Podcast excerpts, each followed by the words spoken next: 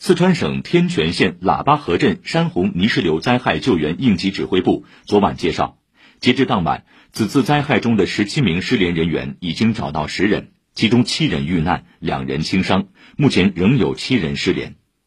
二十六号凌晨雅安市天全县喇叭河镇龙头沟处因短时强降雨引发灾害造成工地十七人失联。